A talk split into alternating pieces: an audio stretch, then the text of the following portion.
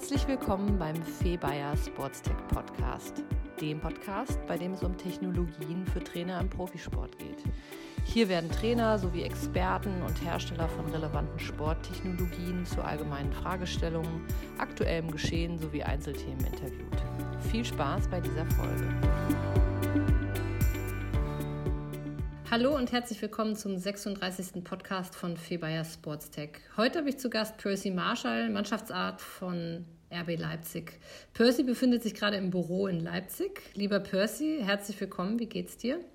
Hallo viel, vielen, vielen lieben Dank für die Einladung und danke für die Frage. Hier ist soweit alles gut. Herrliche Frühlingstemperaturen. Das lobe ich mir nach minus 15 Grad, die wir noch vor knapp zwei Wochen hatten. Schauen wir mal, ob es anhält. Ich würde heute gerne mit dir ein wenig über eure Arbeit im medizinischen Bereich äh, sprechen. Das ist jetzt keine große Überraschung bei deiner Rolle bei RB Leipzig. Ähm, mit Fokus auf Verletzungsprävention, Reha und Return to Play. Und darüber hinaus gerne auch im weiteren Verlauf so ein bisschen über die ja, über den Einfluss von Corona ähm, auf, auf das ganze Geschehen in dieser Saison. Ähm, ihr habt äh, derzeit bei RB Leipzig wenig Verletzte. Lass uns vielleicht doch darüber gleich mal den Einstieg wählen, indem du uns einmal beschreibst, wie eure Maßnahmen in den Bereichen, die ich jetzt gerade genannt habe, also Prävention, Reha, Return to Play, aussehen. Vielleicht gibt es uns da erstmal so aus der Vogelperspektive einen Überblick, wie ihr da arbeitet. Und vielleicht liegt dem Ganzen ja auch eine, eine Gesamtphilosophie zugrunde, die du in dem Kontext nennen kannst. Ähm, ja, grundsätzlich ist es natürlich so, äh, was ich gerne auf diese Frage mal beantworte oder womit ich immer beginne, das ist, dass ich natürlich das Verständnis für Medizin und für das Herangehen an genau diese Fragestellung, wie du sie gerade genannt hast, in meinen Augen schon grundlegend in den letzten Jahren verändert hat. Ähm, vor vielleicht 20 oder 30 Jahren habe ich zwar noch nicht gearbeitet als Arzt, aber da war die Idee eher pathologisch äh, getriggert, sprich, ähm, wenn sich jemand verletzt hat, dann ging es darum, diese Person möglichst schnell wieder auf den Platz zu bringen, wenn man jetzt im äh, Sportmedizin-Jargon bleibt. Vielleicht auch durch den doch massiven Einfluss der Physiotherapeuten, der Osteopathen und der Chiropraktiker ähm, und Masseure im Sport und im Leistungssport äh, ist gerade in der Sportmedizin eigentlich die Idee ähm, der Salutogenese viel entscheidender, sprich wie kann ich die Ressourcen meiner Zielobjekte oder meiner Patienten oder eben der Athleten, wie kann ich die Ressourcen optimal ausnutzen, damit es zu keiner Verletzung kommt. Mhm. Ähm, mit anderen Worten, ähm, früher war jemand gesund, der vorher krank war und heute ist jemand gesund in unserem Verständnis, der sich gar nicht erst verletzt. Und das ist natürlich auch äh, ein Grund dafür, dass ich einer der ersten Mannschaftsärzte bin, der festangestellt ist, weil diese Form der Medizin ganz anders ist. Ja, wenn also ein Spieler sich verletzt und zum Arzt gefahren wird in seine Praxis, dann lässt sich das in dieser Form ganz einfach handhaben. Wenn man aber tagtäglich versucht, das System zu optimieren ähm, und auf die verschiedenen Facetten werde ich gleich nochmal kurz eingehen, ähm, dann bedarf das einer ganz anderen ähm, Zeit und äh, viel mehr Aufwand, weil man sich mit dem einzelnen Individuum viel intensiver beschäftigen muss. Weil mhm. wir uns eben plötzlich nicht mehr nur noch mit dem Knie beschäftigen oder mit dem Muskel, sondern wir beschäftigen uns mit dem Sportler als Ganzen. Und mhm. da spielen dann eben ganz, ganz viele Dinge mit einer Rolle. Da spielen ähm, funktionelle Bewegungsmuster eine Rolle, da spielt Ernährung mit einer Rolle, da spielt das Mikrobiom eine Rolle, ähm, da spielt die Psychologie mit einer Rolle, da spielt natürlich auch Fußball, Technik und all diese Dinge, Trainingsstatus eine Rolle. Und ich würde behaupten, dass äh, wir zumindest ähm, eins der umfassendsten Systeme haben, also dass wir versuchen, möglichst umfassend den Spieler zu verstehen und zu analysieren in verschiedensten Dimensionen, in verschiedensten Bereichen, ähm, mental, auf Mikronährstoffebene, auf Unverträglichkeitsebene, auf Mikrobiomebene, auf internistischer Ebene, auf orthopädischer Ebene, auf physiotherapeutischer Ebene und das alles zusammenzubringen. Und das ist im mhm. Grunde dann auch meine Aufgabe, ähm, all diese verschiedenen Daten zusammenzuführen und daraus ein Verständnis für den Einzelnen zu gewinnen und quasi immer im Auge zu haben, ähm, quasi wie voll ist die Batterie gerade, braucht der Wagen, muss der vielleicht nochmal zur Tankstelle fahren. Ähm, genau. Und mm, okay. ich würde behaupten, das ist etwas, was uns sicherlich hier mm. auszeichnet, eben dieses umfassende Bild und ähm, mm. was weit über das klassische Verständnis in der Sportmedizin hinausgeht. Ja, super. Also so ein bisschen, wie ich finde, auch ein allgemeiner Trend in der Medizin, so ein bisschen weg von der isolierten Betrachtung hin zu einer ganzheitlichen Betrachtung, was für mich im Moment so die moderne Medizin ausmacht. Also wenn ich das jetzt so richtig zusammenfasse bzw. verstehe, ist das eigentlich auch das, wie ihr das auch äh, ja, konzeptionell lebt, aber dann eben auch umsetzt. Genau, genau ja. so ist es. Genau. Jetzt sagtest du, du wolltest noch mal so ein bisschen das runterbrechen auf die einzelnen Bereiche, dann überreiche ich dir das virtuelle Mikrofon hier wieder. Ja, also das ist natürlich, ähm, das ist äh, maximal komplex und das verändert sich natürlich auch äh, stetig mit Wissensstand und ähm, ähm, der eigenen persönlichen Entwicklung. Aber im Grunde kann man das ähm, so definieren, dass wir ähm, den Spieler ähm, versuchen, ähm, nach Schwachstellen zu screenen.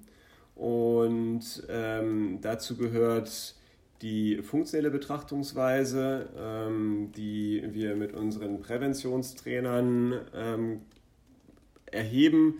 Ähm, da gehören funktionelle Screenings wie Counterjumps, wie FMS-Tests, wie äh, Sprinttests, ähm, dann haben wir die sportwissenschaftliche, ähm, den sportwissenschaftlichen Bereich. Ähm, da geht es um Kraft, Sprunghöhe, um ähm, äh, Sprintgeschwindigkeit, Maximalgeschwindigkeit, Laktatschwellen. Ähm, dann haben wir tatsächlich das internistisch-medizinische. Das könnten jetzt als Beispiel bei einem Spieler Allergien sein, äh, das könnte eine behinderte Nasenatmung sein dann ähm, haben wir generell natürlich immer das Thema Medikamenten. Äh, nehmen die irgendeine Form von Medikament oder müssten es nehmen. Dann machen wir ähm, regelmäßig Blut- und Urinkontrollen, ähm, sowohl auf schulmedizinischer Ebene, ähm, um ähm, eben zu schauen, dass äh, hier keine internistischen Auffälligkeiten sind, wir machen aber auch mehrfach im Jahr äh, Mikronährstoffanalysen, um ähm, unausgewogene Mikronährstoffprofile ähm, zu analysieren. Ähm, dabei gucken wir auf Omega-3-Status, Vitamin D-Status. Wir gucken uns äh, die Schilddrüsenstoffwechsel an, wir gucken uns die Blutfette an, wir gucken uns den Nierenstoffwechsel an. Fällt da auch äh, Leaky Gut rein? Schaut ihr das euch auch an? Genau, das kommt auch mit rein. Da äh, komme ich jetzt quasi gleich zu. Ähm, wir machen äh, neurologisch, äh, neuropsychologische Testungen ähm, im Hinblick auf Kopfverletzungen. Wir gucken immer mit dem Zahnarzt einmal im äh, Jahr, ob es irgendwelche Störfelder gibt. Wir gucken uns mit den Augenärzten die Spieler an. Ähm, und dann kommen wir quasi genau in den Bereich, den du gerade angesprochen hast. Unverträglichkeiten gucken wir uns an. Ähm, und dann gucken wir uns eben das Mikrobiom an. Ja, Mikrobiom als solches, für die, die jetzt nicht äh, das, den Begriff so damit nichts anfangen können. Das Mikrobiom ist quasi die Vielfalt der Mikroorganismen, die in unserem Darm oder die wir ähm, in unserem Körper beherbergen. Ähm, wir haben weitaus mehr Lebewesen in uns, die wir, als wir denken, vor allem in unseren Körperhöhlen, allen voran Mund, und der ganze Magen-Darm-Trakt. Und äh, dazu gehören dann eben diese Begriffe wie Leaky Gut, also Entzündungssituationen im Darm, die dazu führen kann, dass wir eine erhöhte Allergieneigung haben, dass wir eine Entzündungsreaktion im Körper haben. Und genau diese Dinge gucken wir uns an und versuchen dann im Laufe der Saison, das kriegt man natürlich, ähm, wie man das sich vorstellen kann, wenn man so viel sich anschaut, das kriegt man nicht innerhalb von einer Woche alles geklärt und auch nicht alles gelöst. Aber das ist dann quasi meine Aufgabe im Laufe der Saison ähm, und im Rahmen einer solchen Vertragslaufzeit, die ein Spieler vielleicht bei uns hat, über drei, vier, fünf Jahre, ähm, immer weiter auch zu optimieren. Mhm. Wenn wir kurz mal bei dem Punkt Mikrobiom bleiben, mm, also man sagt, und äh, bin ich mal gespannt, ob du das dann auch nochmal so bestätigst, ähm, dass ja sehr viel vom Immunsystem gerade dadurch eigentlich im, im Darm liegt, ähm, was ja dann aber auch, soweit ist, glaube ich, die Wissenschaft, man das heutzutage auch sagen kann, dass eigentlich vom zivilisierten modernen Mensch äh, diese Mikrobiom-Landschaft, ähm, sage ich mal, weitestgehend auch ja schon durch ja, Sachen wie Ernährung, Stress und Co. gestört und beeinträchtigt ist. Das heißt, die Frage ist ja immer, wie können wir dieses Mikrobiom möglichst äh, fit halten? Ähm, was wählt ihr da für einen Ansatz, ähm, um genau das zu tun? Arbeitet ihr dann da auch viel mit Nahrungsergänzungsmitteln oder wie adressiert ihr das Thema? Also erstmal ähm, zwei viele Fragen in einem. ähm, äh, erstmal ist es genauso, wie du sagst. Also äh, tatsächlich ist es so, dass wir, glaube ich, noch gar nicht zu 100 Prozent verstanden haben, was das Mikrobiom für uns bedeutet und bedeuten kann. Und wir haben, glaube ich, auch noch nicht in der Fülle verstanden, äh, was für einen ähm, potenten Hebel und äh, was für ein potentes Therapeutikum wir haben. Also was wir alles wirklich auch beeinflussen können über den ähm, Darm. Ne? Ähm, man kann, muss sich schon vorstellen, wenn wir jemanden haben, der beispielsweise Allergien hat, Unverträglichkeiten hat, äh, dadurch sein Ernährungsverhalten verändern muss. Wenn man den jetzt beispielsweise frei von seinen Beschwerden bekäme, einfach nur indem man den Darm aufbaut, ähm, dann wäre das natürlich fantastisch, wenn er sich wieder weiter normal ernähren könnte oder die Nährstoffe, die wir eigentlich ihm zuführen wollen. Ähm, tatsächlich ist es manchmal, wenn man solche äh, Unverträglichkeitsanalysen durchführt und ähm, auf so einem Zettel mit 50 Nahrungsmitteln 35 plötzlich rot oder gelb leuchten, dann fragt man sich irgendwann, wie man so einen Leistungssportler noch ernähren soll. Und dann kommt man natürlich auch in ein Problem, was man so nicht haben möchte. Aber es ist äh, schon genauso, wie du sagst. Es ist schwierig, einfach allein schon durch unser, unser Lebenverhalten, durch unser Konsumverhalten, durch unser Ernährungsverhalten, ähm, auch durch Antibiotika, also Medikamentengabe, ähm, verändert sich das Mikrobiom stetig und äh, das, die Zeit einfach komplett zurückzudrehen ist schwer. Man kann da eben nur versuchen, das so gut wie möglich positiv zu beeinflussen, um eben diese Low-Grade Inflammation-Prozesse und eben auch diese äh, Leaky Gut-Prozesse zu minimieren bis zu eradizieren. Mhm. Und äh, das gelingt mit Nahrungsergänzungsmitteln. Ähm, ich habe mich damit äh, sehr lange jetzt auch beschäftigt. Ich habe äh, zwei Jahre ähm, ein berufsbegleitendes Studium in Mikronährstofftherapie und Regulationsmedizin belegt an einer FH in Bielefeld. Und ähm, es hat mich damals immer so geärgert, dieser Bereich Darm, den gibt es ja schon lange und der wird auch schon lange von gewissen Personengruppen immer wieder thematisiert. Das sind die Heilpraktiker. Und wer das Internet aufruft, den ähm, begegnen dann solche Worte wie Detox und Fasten und Entgiften und Entschlacken. Und man könnte diese Liste jetzt unendlich lang weiterführen.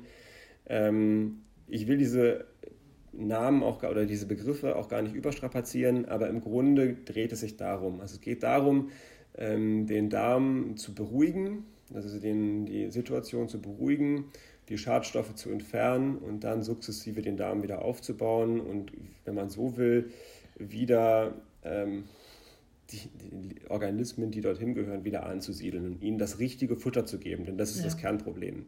Ja. Und ja. genau das äh, macht man mit verschiedenen, verschiedenen Nahrungsergänzungsmitteln. Ich habe hier für uns ein relativ aufwendiges Konzept entwickelt, in dem ich den Spielern, ähm, die wir als solche dann eben identifizieren, ähm, Shakes selbst herstelle in den verschiedenen Phasen mit verschiedenen ähm, Bestandteilen und äh, versuchen darüber dann sukzessive den Darm aufzubauen. Ähm, mhm. ich bin mal gespannt, vielleicht wenn wir das nächste Mal sprechen. Ähm, wir, begleiten das Ganze mit Darmanalysen ähm, und die ersten ähm, durchlaufen das jetzt gerade und äh, die Auswertungen erwarte ich dann entsprechend im April.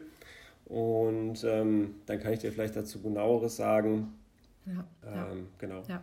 ja, ich erinnere mich, wir haben da auch schon mal zugesprochen. Jetzt sind wir so ein bisschen in diese Mikrobiom äh, abgebogen, ähm, die ja für sich ein riesen, super komplexes, großes Feld ist. Ähm, vielleicht machen wir da tatsächlich mal eine extra Folge zu. Das würde aber jetzt heute hier den Rahmen sprengen. Ähm, deswegen legen wir mal den Rückwärtsgang ein und äh, schauen uns nochmal ein bisschen diese drei Bereiche an, die du jetzt ja sehr gut erstmal beschrieben hast. Also ob das jetzt den funktionellen, äh, den sportwissenschaftlichen oder eben den, den internistisch-medizinischen Bereich betrifft, ähm, dass, wie das immer so ist mit diesen verschiedenen Fachbereichen, am Ende ist das Ergebnis auch immer nur so gut, wie sich diese Fachbereiche untereinander dann auch in ihrer Arbeit abstimmen und koordinieren, das heißt auch Kommunikation. Ähm, wie schafft ihr das? Wie kriegt ihr das hin, dass das dann am Ende tatsächlich auch alles in, ineinander wie ein Zahlenrad sozusagen greift? Was kannst du uns dazu sagen? Ja, tatsächlich ist das äh, eine tagtägliche Herausforderung, weil man ähm, natürlich äh, verschiedene Personen hat, die äh, verschiedene Wege hinter sich gebracht haben, die dann äh, zueinander finden und in einem Team zusammenarbeiten müssen. Aber das macht natürlich irgendwie auch die Attraktivität und die, das, die Spannung und äh, das Besondere an diesem Job aus. Das ist eben genau diese äh, vielen Disziplinen, die zusammengehören und diese Interdisziplinarität.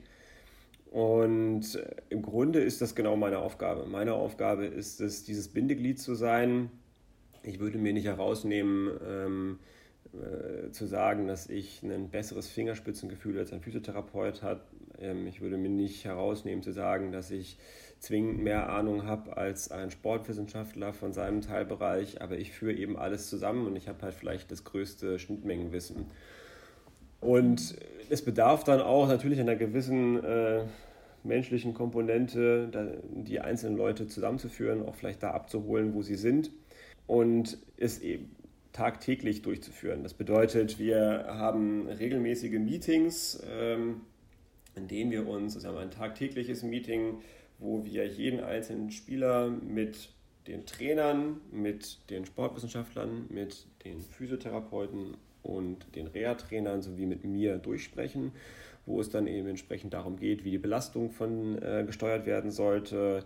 Das kann von vollem Training über nur Teile des Trainings bis hin zu Aussetzen des Trainings und individuelle Belastung ähm, kann alles mit dabei sein.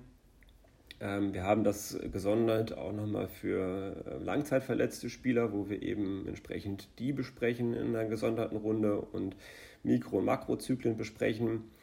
Und es geht aber nur darüber. Also das A und O ist bei so vielen Personen ist die Kommunikation. Mhm. Und es gibt dazu auch eigentlich äh, sehr schöne Paper, die zeigen, je besser die Kommunikation innerhalb eines Teams ist, desto geringer sind die Verletzungen.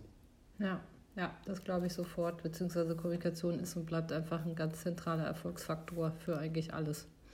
Absolut. Genau, jetzt haben wir, jetzt hast du uns erstmal einen super guten Überblick gegeben, ähm, wo ihr da Schwerpunkte setzt. Vielleicht können wir das jetzt nochmal weiter konkreter runterbrechen auf ein auf ein, vielleicht auf ein konkretes Beispiel von, ich weiß nicht, ob du jetzt einen konkreten Spieler nennen darfst und kannst mit einer Verletzung, aber können wir das mal sozusagen durchspielen anhand eines verletzten Spielers, wann was wie greift? Ihr greift da ja unter anderem auch auf externe Einrichtungen wie das Athlet, äh, Athlet Performance Center in Thalgau zu. Ähm, das ist sicherlich auch nochmal spannend ähm, zu sehen, wie das integriert wird. Ja, vielleicht kannst du uns da mal, ich sag mal, so ein bisschen auf so eine Reise mitnehmen was passiert ab dem Moment der Verletzung bei euch? Genau, also natürlich ist es so, wenn sich ein Spieler verletzt, dann ähm, beginnt erstmal die reine Schulmedizin. Es geht erstmal darum, abzuklären, um was für eine Verletzung sich es handelt. Ähm, dazu gehört entsprechend Bildgebung, das kann Röntgen sein, das kann MRT sein, das kann Ultraschall sein. Ähm, wir haben ein portables Ultraschall, wir haben ein stationäres HIA, Dazu gehört natürlich immer die klinische Untersuchung. Wenn man dann eben entsprechend die Diagnose hat, dann wird erstmal vorsichtig eine Prognose herausgegeben. Das kann man jetzt beispielsweise am Thema Sprunggelenksverletzung ähm, mal einfach heranziehen. Da kann man Datenbanken äh, nutzen, sich anschauen, wie lange fällt jemand mit einer Sprunggelenksverletzung aus. Das ist zwar erstmal nur sehr grob und sehr äh, lose, aber man kann dann eben herausfinden, dass man sich so zwischen drei bis vier Wochen bewegen sollte. Und dann beginnt man eben diese Zeiten zu planen. Dann muss man gucken, ob man das eventuell anpassen muss, weil es sich vielleicht nur um eine Bänderzerrung handelt oder ob es eine schwerere Verletzung ist, wo man sagt, man befindet sich vielleicht eher bei vier bis fünf Wochen. Und dann beginnt man eben zu schauen. So eine Verletzung hat grundsätzlich immer eine Wundheilungsphase. Das sind immer so sieben bis 14 Tage, wenn wirklich etwas, eine Struktur zugrunde gegangen ist. Ja, wenn es da wirklich also irgendwo geblutet hat, dann dauert das so sieben bis 14 Tage, bis sich das so weit narbig umgebaut hat, unstrukturiert hat, dass es eben wieder richtig belastungsfähig ist. In dieser, diesen ersten Tagen ähm, würde man eben entsprechend viel passiv machen. Man wird physiotherapeutisch mit viel physikalischen Therapien arbeiten, abschwellend, unterstützend, ähm, vielleicht propriozeptiv anbahnt. Man kann Elektrotherapie verwenden, man kann Magnetfeldtherapie verwenden. Also da gibt es viele, viele Möglichkeiten. Und das ist dann auch quasi einer der Punkte, wo man auf solche externen ähm, Möglichkeiten und Optionen eingehen kann. Immer wenn es sich um diese Frühphase handelt, wo man also nicht auf dem Platz arbeitet, wo man noch nicht fußballspezifisch arbeiten kann, eignet sich besonders, um dann beispielsweise ähm, externe oder kooperierende Reha-Einrichtungen, wie zum Beispiel auch das APC in Thalgau bei Salzburg, ähm, zu nutzen. Und dann kommt, also jetzt in diesem Fall so nach äh, zwei Wochen, zweieinhalb Wochen, hat man spätestens den, den Punkt erreicht, wo man dann eben äh, schon auf dem Platz arbeiten könnte. Und das ist dann der Zeitpunkt, wo der Spieler im allerspätestens eben wieder zurückkehrt zum Verein, ähm, wenn er nicht bereits initial dort geblieben ist und um dann dort quasi ähm, die letzten Schritte in der Reha weiter fortzuführen. Das kann man so ein bisschen unterteilen in Return to Activity, Return to Sports mhm. und Return to Competition. Das sind so klassische Begrifflichkeiten, auch wenn sie in Englisch sind, die man in der Reha benutzt. Also wann ist die Funktion so weit wiederhergestellt, dass derjenige wieder zurück zu der Aktivität, also Laufen, Springen, Joggen kommen kann. Wann ist das Ganze so weit stabil, dass es eventuell für den Sport reicht, also sportartspezifisch, da geht es dann um das Fußballspezifische. Und wann ist derjenige dann eventuell so weit, dass man sagt, er kann bereits wieder ins, äh, in den Wettkampf zurückgeschickt werden. Ja, also es gibt durchaus Situationen, das kann auch zum Beispiel nach Kreuzbandverletzung sein, dass man ähm, jemanden durchaus drei, vier, fünf Wochen auch in die Mannschaft zurückbringt, bevor er das erste Mal äh, im Kader steht und wirklich dann auch ähm, mhm. freigegeben wird für uns für den Wettkampf. Ja, also nur weil jemand bei der Mannschaft ist, heißt das nicht, dass er die nötige Wettkampfhärte hat. Und so kann man das Ganze dann eben entsprechend runterbrechen. Dafür gibt es dann verschiedene, je nach Verletzungsmuster gibt es dann verschiedene ähm, Algorithmen und Testbatterien, die man dann durchläuft. Das kann vom isokinetischen Test über Funktionstests, dann sind wir wieder beim FMS und ähnlichem. Deswegen ist es auch wichtig, diese Screening-Methoden initial im unverletzten Stadium mal gehabt ja. zu haben. Ja. Ähm, und äh, die müssen dann entsprechend durchlaufen werden. Ähm, das gibt es für Schulter, für die also Oberextremität, das gibt es für die Unterextremität. Und dann erfolgt die Freigabe für die jeweils nächst, nächste mhm. Stufe. Und dann wird derjenige wieder weitergeführt. Ich finde, du hast das jetzt ähm, relativ, ich sag mal, atypisch äh, beschrieben. Äh, interessieren würde mich ja im Speziellen, was macht RB Leipzig da anders, was andere vielleicht, ich sag mal, wenn wir jetzt mal in der Bundesliga bleiben, was jetzt nicht ganz typisch ist in der Bundesliga.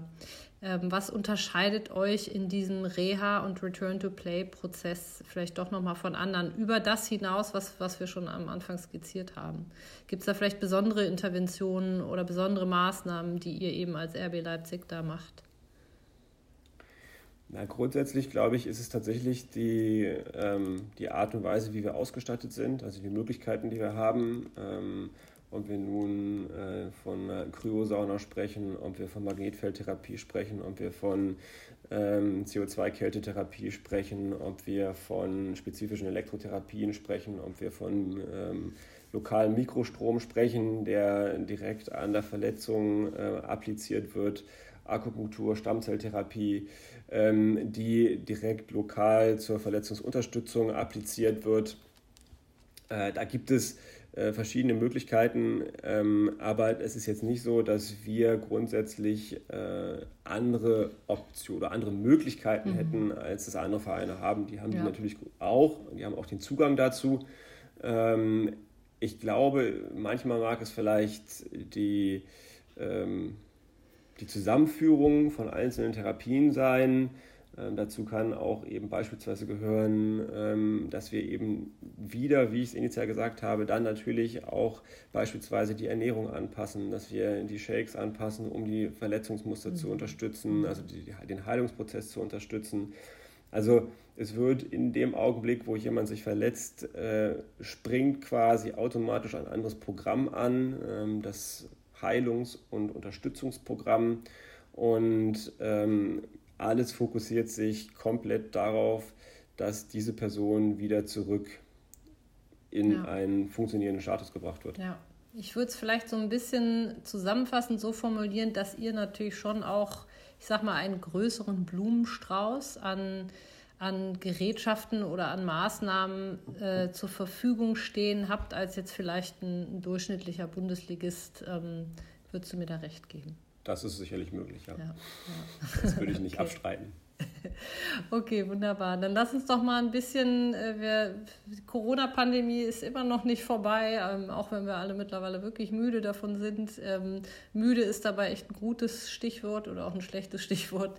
Ähm, wir haben eine völlig andere Belastungssituation. Wir hatten das auch schon mal hier mit dem äh, Lutz Graumann vom Deutschen Eishockeybund ein bisschen angesprochen, dass wir natürlich für viele Sportarten im Fußball vielleicht nicht ganz so extrem äh, einfach die Situation hatten oder auch noch haben, dass äh, einerseits eine Pause in einer Art und Weise da war, die viele Sportler so ihr ganzes Leben lang noch nicht erlebt haben und andererseits dann aber jetzt auch die Turnier- und Wettkampfskalender teilweise extremst gestaucht sind, eine sehr hohe Spielfrequenz haben. Ähm, das ist natürlich ein Phänomen, wo es sich auf jeden Fall lohnt, mal drüber zu sprechen. Äh, habt ihr das euch mal so ein bisschen betrachtet bezüglich Adoption seitens der Sportler, aber auch seitens der Vereine allgemein? Also jetzt gar nicht nur bei RB Leipzig. Ähm, Gibt es da irgendein Phänomen, was ganz spannend zu beobachten ist?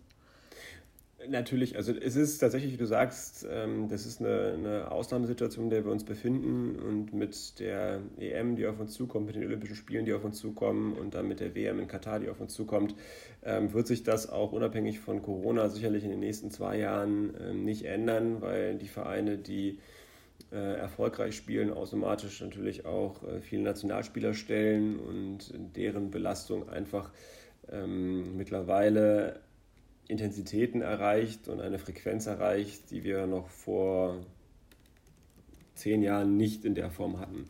Ja. Und insofern muss man darauf natürlich auch reagieren und man muss ähm, das anpassen. Und da sind wir eben genau wieder bei dem Punkt, ähm, den ich initial mal oder die ich vorhin schon mal erwähnt habe.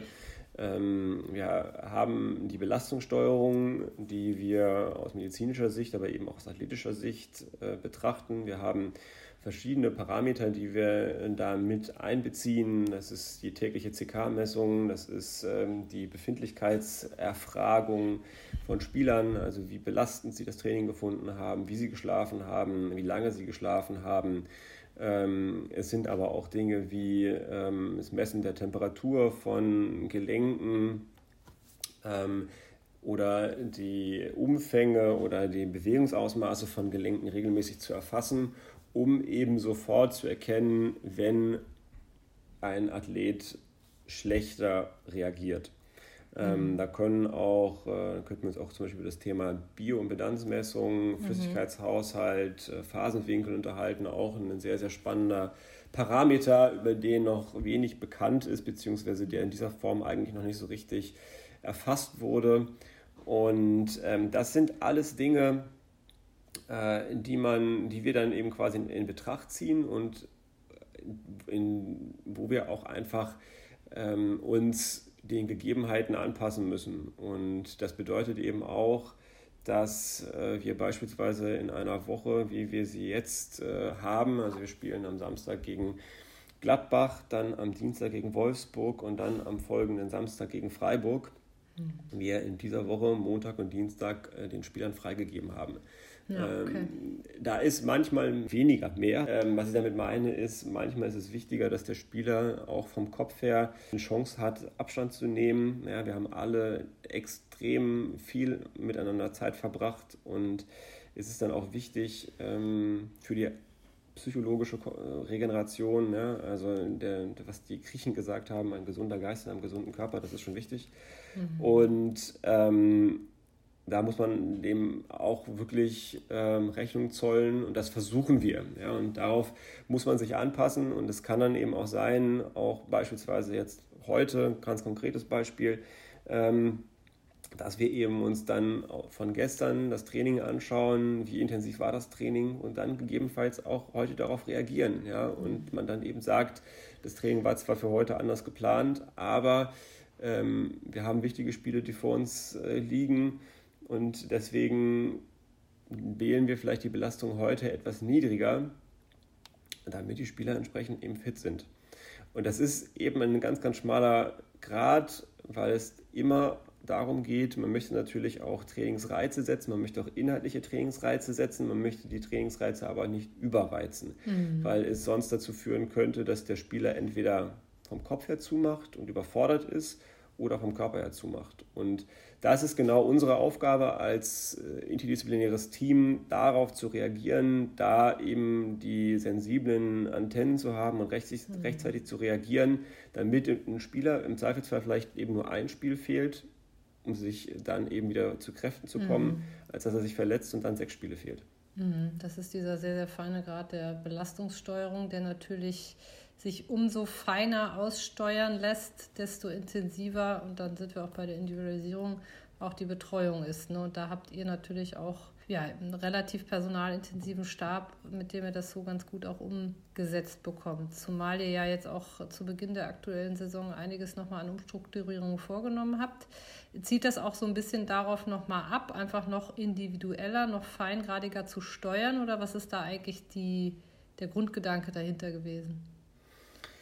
Ja, grundsätzlich ist es so, dass man äh, natürlich, wenn man in, in einem solchen System arbeitet, man wird natürlich irgendwann auch ein Stück weit betriebsblind. Also was ich damit meine, es fahren sich natürlich irgendwann auch Prozesse ein ähm, und das ein beliebtes Argument ist dann, naja, das haben wir immer schon so gemacht.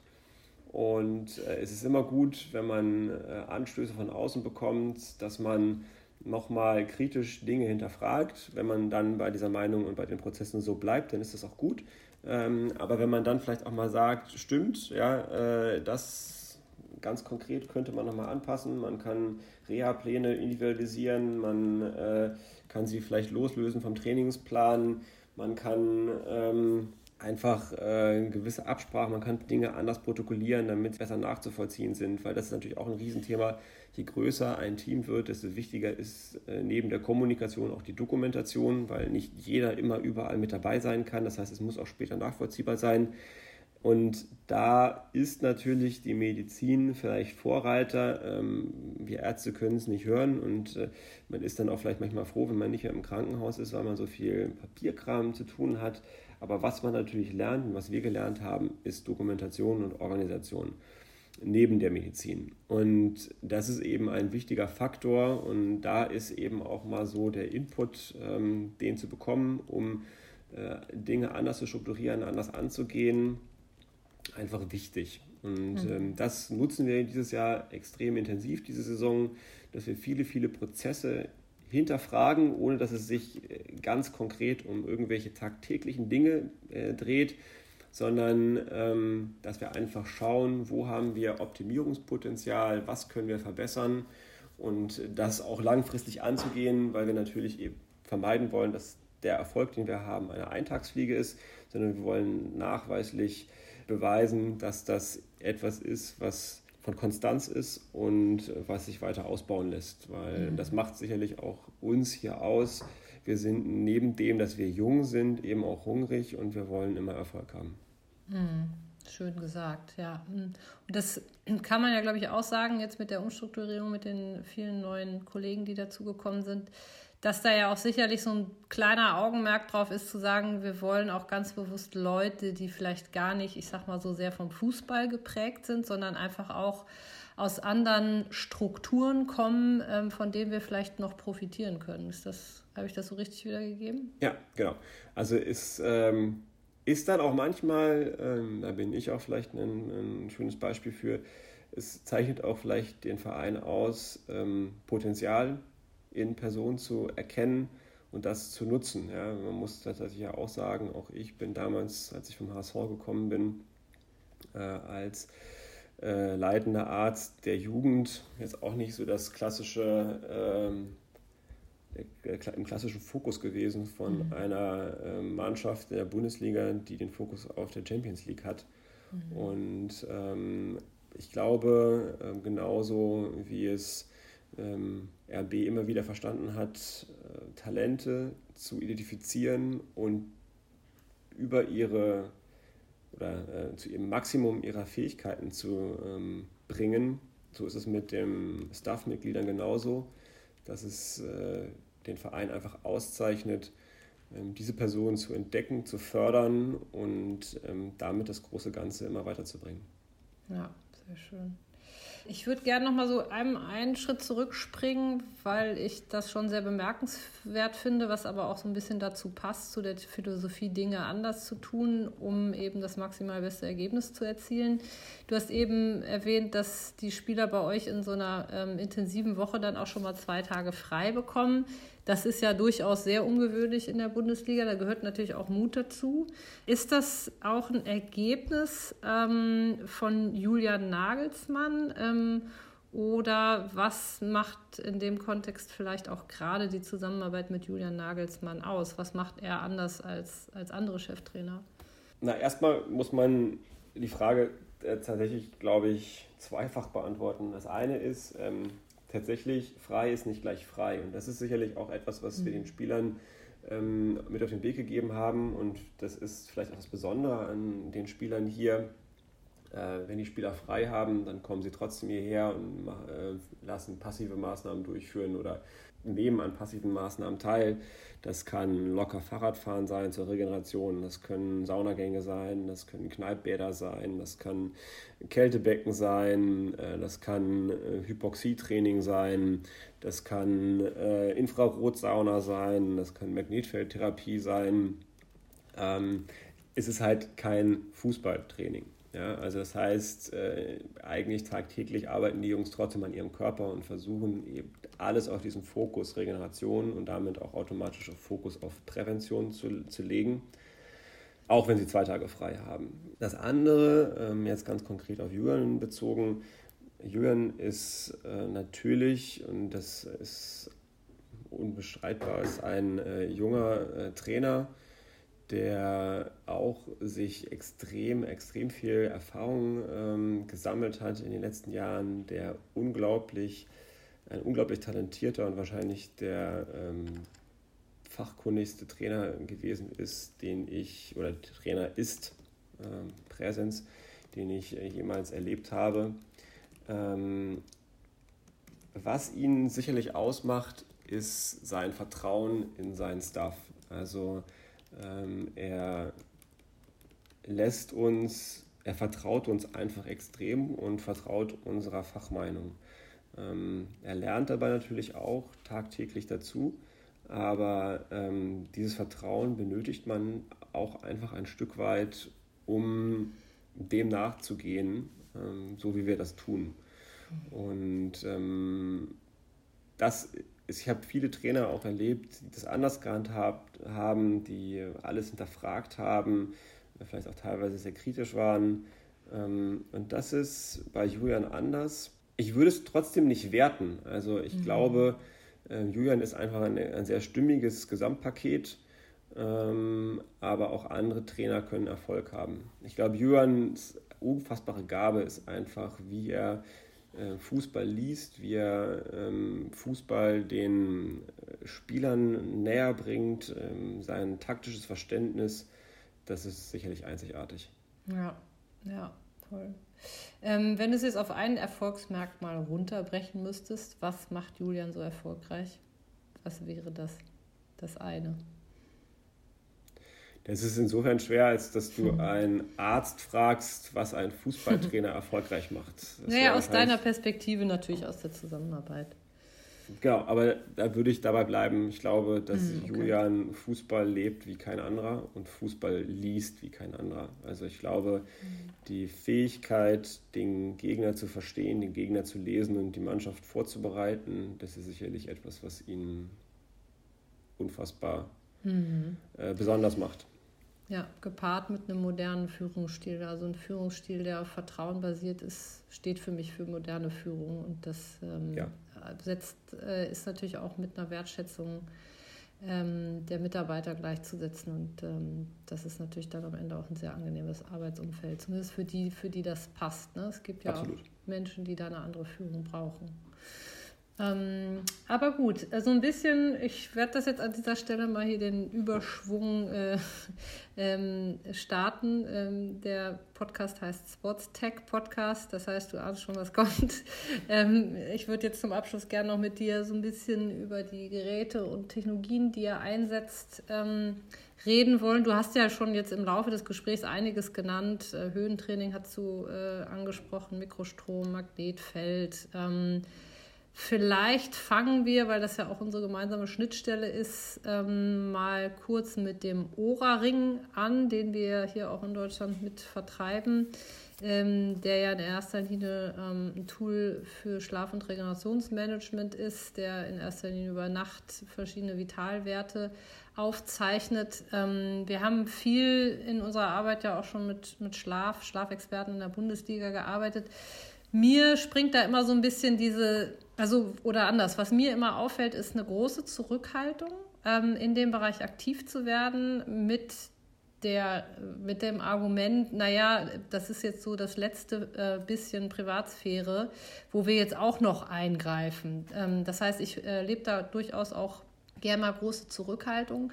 Ich erlebe es dann wiederum aber auch in anderen Ländern, Kanada, Amerika, Australien, dass das eine ganz andere Selbstverständlichkeit ist erlebt, ja, dass da mit einer großen Selbstverständlichkeit wirklich täglich bzw. jede Nacht von ganzen Teams die Schlafdaten erfasst werden, um einfach wirklich auf Basis dieser Daten die Belastungssteuerung und das Training zu optimieren, ja, also bis hin zu Trainingszeiten, die dann da angepasst werden. Ähm, jetzt habe ich ein bisschen ausgeholt, ähm, aber vielleicht, um wieder zurück auf den Punkt zu kommen, äh, wie siehst du das Thema Privatsphäre in dem Kontext und wie arbeitet ihr oder wie setzt ihr konkret den Ring ein? Also wir arbeiten tatsächlich auch mit dem Ring, genau wie du schon gesagt hast. Ähm, wir nutzen ihn individuell, das heißt, ähm, wir bitten die Spieler, und das machen die auch eigentlich tatsächlich sehr ehrlich, ähm, anzugeben, von wann bis wann sie geschlafen haben. Wir bitten die Spieler, äh, uns auch zu sagen, wie ihre Schlafqualität, also ihre subjektive Schlafqualität war. Und ähm, wenn uns dann Spieler auffallen, die eben rezidivieren, sagen, dass sie schlechte Laune haben oder sagen, dass sie schlecht schlafen oder dass sie zu wenig schlafen, dann ist meistens der erste Schritt, dass ich mir die Spieler heranziehe, dass ich mit denen rede, dass wir ähm, versuchen zu eruieren, woran das liegen kann. Und dann biete ich den Spielern an, dass das, dass der Ura-Ring eben eine Option wäre, dass ähm, zu objektivieren, ne? weil schlechter mhm. Schlaf als solches, wenn ich sage, ich schlafe schlecht, das kann alles sein, das kann Durchschlafschwierigkeiten sein, das können Einschlafschwierigkeiten sein, ähm, das kann auch gar nicht so schlecht sein, es kann einfach nur, äh, vielleicht habe ich in der falschen Position geschlafen und mhm. wache dann irgendwie äh, anders auf. Also es ist einfach schwer aus den Worten, ich habe schlecht geschlafen, irgendwas äh, Nennenswertes herauszuziehen. Und da ist beispielsweise der Ura-Ring in meinen Augen etwas, ein extrem hilfreiches Tool, was es eben hilft, es zu, ähm, in, in, etwas, ein, eine objektive Beurteilung herunterzubrechen. Mhm. Ähm, wir sehen es auch so, dass ähm, gerade, ähm, ich habe ja vorhin aufgezählt, was wir alles für Daten erheben bei den Spielern. Ja, ähm, das kann also dazu führen, dass ein Spieler Speichelproben abgibt, Urinproben abgibt, Blut abgibt, Stuhlproben abgibt ähm, angeben muss, wie er geschlafen hat, wann er geschlafen hat, äh, wie er sich fühlt. Ähm, tatsächlich ist irgendwann dieser Punkt erreicht, äh, wo man sagt, ähm, es ist vielleicht sinnvoll oder äh, ja, es ist dann halt schwierig, ihn noch gläserner zu machen. Mhm. Und äh, wir haben uns für uns äh, hier bei RB dafür entschieden, es eben so zu handhaben, dass, es den, dass wir auf die Spieler heran, an die herangehen, dass wir ähm, den Spielern die Option erklären, versuchen ihnen verständlich zu machen, warum wir das machen wollen, ähm, was wir damit bezwecken und dadurch eben ähm, eine Motivation, eine intrinsische Motivation des Spielers mhm. haben und des Athleten haben, dann auch daran zu arbeiten. Weil das ist ja das Wichtige dabei. Wir wollen ja nicht einfach nur irgendwie Zombies haben, die sich einfach messen lassen und wo wir tausende von Daten erheben, sondern wir wollen natürlich und wir brauchen auch vor allem dann Spieler oder Personen, die das auch umsetzen, was wir ihnen sagen. Ne? Also es gibt, ähm, ich habe, äh, glaube ich, im Winter mal ein Interview gelesen mit einem ehemaligen Spieler, der gesagt hat, wenn er laufen gehen sollte, also wenn er einen Trainingsplan bekommen hat und zu Hause laufen sollte, wenn er frei hatte, dann hat er den Brustgurt äh, seiner Freundin gegeben und die ist für ihn gelaufen. Ja, also das kann natürlich nicht Sinn und Zweck sein. Das heißt, wenn man es möchte, hat man immer die Möglichkeit, ähm, die Wahrheit anders aussehen zu lassen. Ja. Und mir ist es daher unfassbar wichtig, dass die Spieler wissen, was ich von ihnen möchte, warum ich das möchte und dass es mir eben darum, nicht darum geht, sie zu überwachen, sondern es geht mir darum, ihnen zu helfen. Und dazu muss der Spieler erstmal überhaupt verstehen, dass es da ein Problem gibt. Mhm. Und genauso handhaben wir den Ura-Ring. Ja, ja, ja. Ich bekomme das auch an anderen Vereinen mit, dass, dass das wirklich eher als, ich sag mal, freiwilliges Angebot ähm, ja, angeboten wird und eben ja nichts ist, wie jetzt zum Beispiel das Beispiel Brustgurt oder Tracking im Training, was, was einfach mit einer anderen Selbstverständlichkeit äh, gelebt wird. Ne? Ja. Ähm, mit Blick auf die Uhr. Wir sind eigentlich schon am Ende. Ich würde aber gerne noch eine weitere Technologie mir rauspicken. Äh, Magnetfeld ist ein Thema, was ich selber auch beobachte, was so in den letzten ja, Monaten, Jahren schon auch deutlich an Beliebtheit und Nachfrage kommen hat. Ähm, ihr nutzt äh, selber ein Magnetfeld. Ähm, kannst du da noch mal ein bisschen was zu sagen, warum ihr das nutzt und was deiner Meinung nach eben auch ja, die Stärke des Magnetfelds ist? Na, grundsätzlich ist es so, ähm, dass wir äh, mit physikalischen ähm, generell mit physikalischen Reizen arbeiten. Jetzt ist es äh, vielleicht auch passend dazu, dass ich äh, den Facharzt für physikalische Medizin habe. Mhm. Das ist ja genau dieses, dieser Bereich Kälte, Wärme, Magnet, Elektrotherapie, Stoßwelle, Ultraschall und so weiter. Und ähm, alle davon haben natürlich irgendwie ihren, ihren Bereich. Und ähm, da haben wir für uns auch quasi äh, ähm, ja, wenn du so willst, Indikationsgebiete, wo wir sagen, da benutzen wir das eine mehr als das andere. Also wo beispielsweise die Stoßwelle ganz klassisch äh, in, an Seen ganz viel arbeitet, mhm. nutzen wir die Magnetfeldtherapie ähm, bei ähm, Schmerzen, bei Rückenschmerzen, wir nutzen sie bei Knochenbeschwerden, wir nutzen sie vor allem bei ja, bei chronischen, chronifizierten Schmerzen, ähm, als Beispiel, wenn du jemanden hast, ähm, der, dessen, jetzt zum Beispiel, wir haben vorhin das Thema Außenbandverletzung oder generell Sprunggelenksverletzung genannt, äh, wenn, wenn du jemanden hast, der zwar, wo du weißt, dass die Struktur geheilt ist, aber ähm, eben im Rahmen dieses Heilungsprozesses die Struktur immer noch schmerzhaft sein kann. Dann ist das zum Beispiel etwas, was extrem gut hilft. Man kann das nutzen bei ähm, Leistenbeschwerden, man kann das nutzen bei jeder Form von Knochenbeschwerden, also ähm, Pseudarthrosen, ähm, auch bei Knochenödem kann man es benutzen. Ähm, also da ist es auf jeden Fall als äh, eine ganz, ganz wichtige Geschichte. Man kann es extrem effektiv auch bei ähm, Rückenschmerzen als Folge von ähm, Gelenkblockaden nutzen. Mhm. Genau. Ja. Also es ist schon in erster Linie was, was in der Schmerztherapie vorkommt und wie ich mir das vorstellen kann. Man hat ja immer irgendwas, sage ich mal, äh, dass das durchaus auch bei euch mit einer hohen Frequenz genutzt wird. Auf jeden Fall, auf jeden ja. Fall. Das ja. wird sehr, sehr häufig benutzt, genau. Ja. ja. Wunderbar, danke dir für den letzten Einblick. Ähm, damit sind wir tatsächlich jetzt äh, endgültig für heute am Ende dieser Aufzeichnung. Ähm, ja, auch vielen Dank an, an dich, Percy, für die äh, Einblicke und äh, wie ich finde auch wirklich einen guten, guten Überblick, den du uns da über eure Arbeitsweisen verschaffen konntest. Und äh, ja, insofern anknüpfend an, was, an das, was du gesagt hast, äh, viel Erfolg jetzt in den nächsten intensiven Tagen, auch inklusive der Nutzung der freien Tage. Und äh, vielen Dank für das Gespräch. Alles Gute für dich. Sehr gerne. Mich sehr gefreut. Prima. Ciao, ciao. Tschüss.